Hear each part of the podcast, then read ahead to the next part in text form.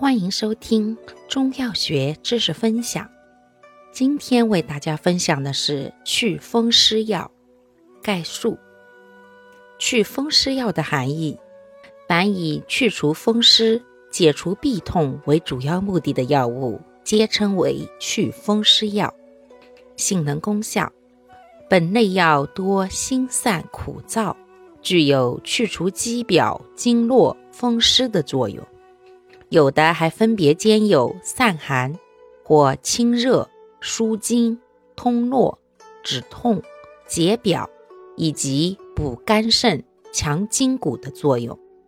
适用范围：本类药主要适用于风湿痹痛、经脉拘挛、麻木不仁、腰膝酸痛、下肢痿弱或热痹关节红肿。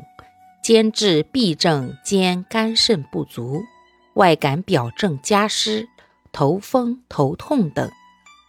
配伍方法：一、病邪在表或疼痛偏于上部者，配祛风解表药；二、病邪入络、血凝气滞者，配活血通络药；三、寒湿偏盛者，配温经药；四。